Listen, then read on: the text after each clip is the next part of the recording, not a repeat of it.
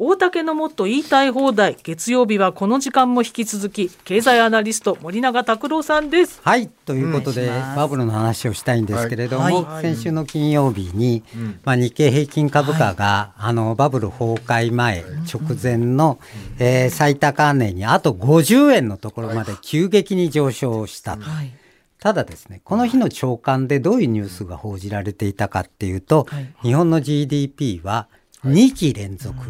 2四半期連続でマイナス成長に陥っていて、はい、ついにドイツにも抜かれて世界第4位に転落した、経済は真っ暗なのに、えー、株価がどんどん上がる。マイナスの情報は、そんなの関係ねえっていうことでずっとみんながそれでおっぱっぴー。おっぱっぴーなんです、はい、おかしい。おかしい、でこれはですね実は2月の13日にも同じことが起こったんです、はい、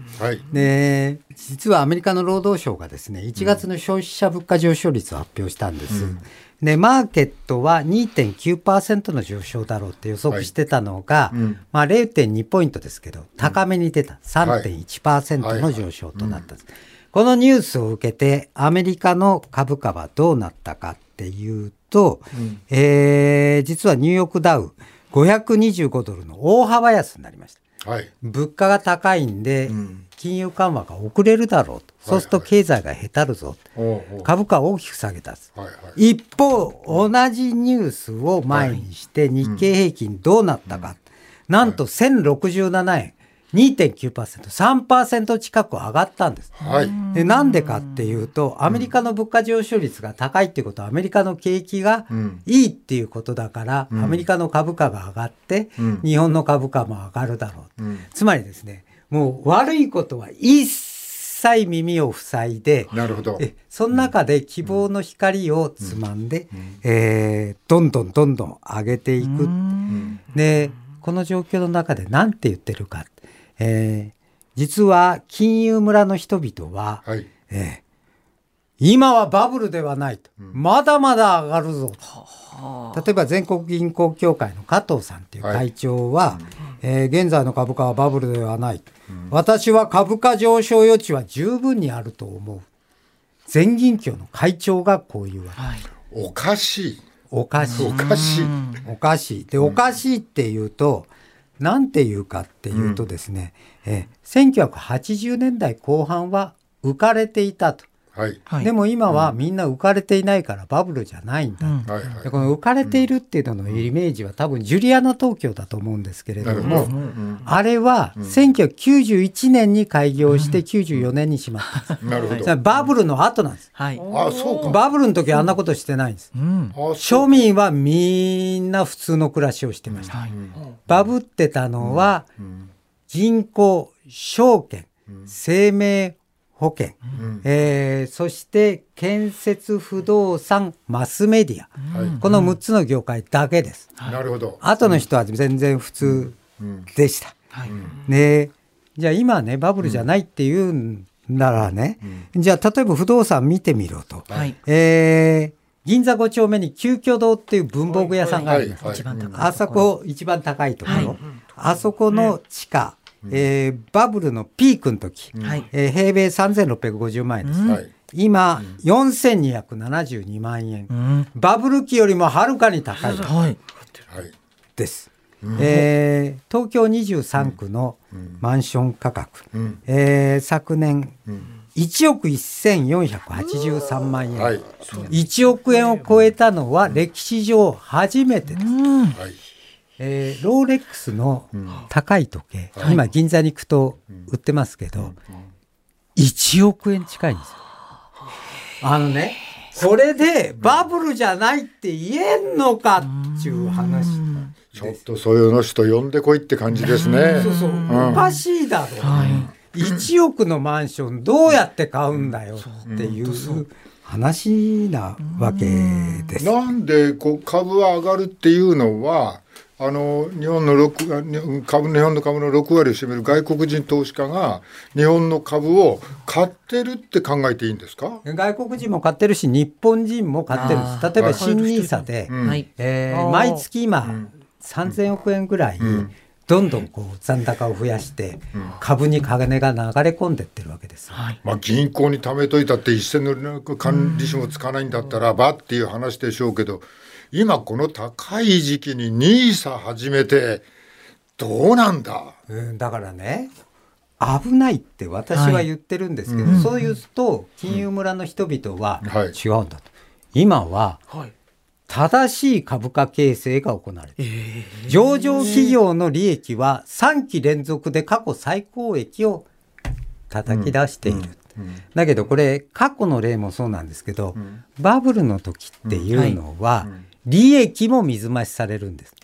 それは何でかっていうと一つはあのバブル期は在テクって言ったんですけれども、はいはい。企業も株を持ってるわけですよ、うん。はい、いろんな金融商品。みんな値上がりして儲かってるわけです。一方まだ低金利は続いてますから、資金調達コストは低い。だから金融収支は大幅にプラスになる、うん、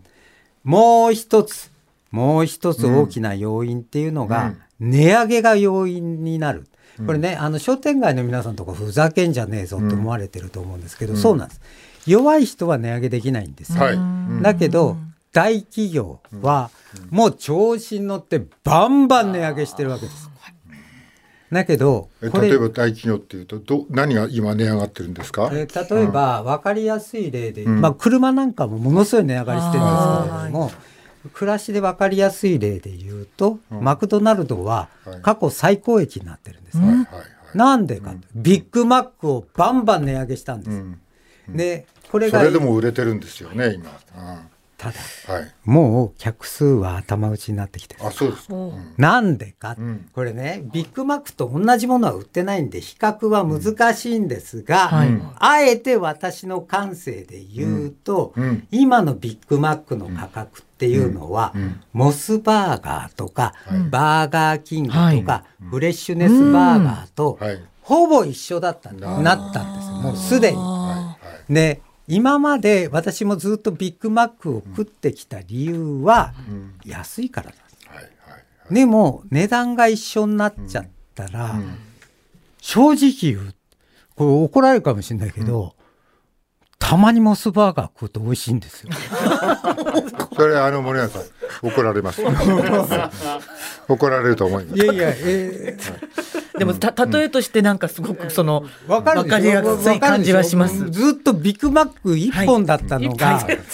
値段が一緒になってくると分散してくるんです。でここでですよ、さらにビッグマックを値上げしたら。客は流れていくわけです。だから、無限に値上げなんかできないわけですよ。まあそうですね。まあ、モスバーガー以外にもうちょっといろんな名前を挙げていただけると。ええー、だからバーガーキングもそうだし、フレッシュネスバーガーもフレッシュネスバーガーもね。はい。それでちょっと少しだけ波が収までね、はい、で日本の最大の貿易相手国って中国なんですよ。はい、でこの中国が今ひでえことになっていて、はい、えー、不動産バブルの崩壊で今デフレになってる、うん。はい、消費者物価指数はもう4か月連続で前期比、前年比マイナスです。と中国がデフレになって物価が下がると、こっから輸出されてきますから、輸入品の値段が下がってくる。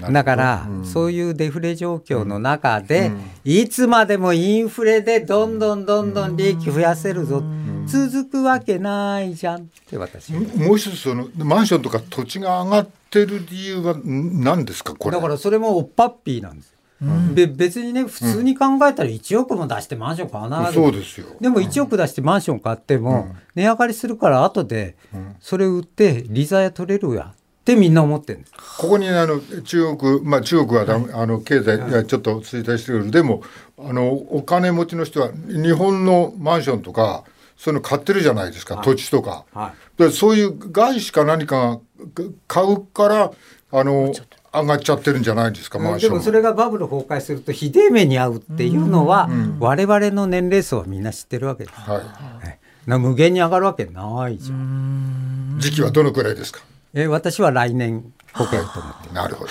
はい、以上大竹のもっと言いたい放題でした。明日火曜日は武田佐哲さんがいらっしゃいます、はい、はい、さんありがとうございました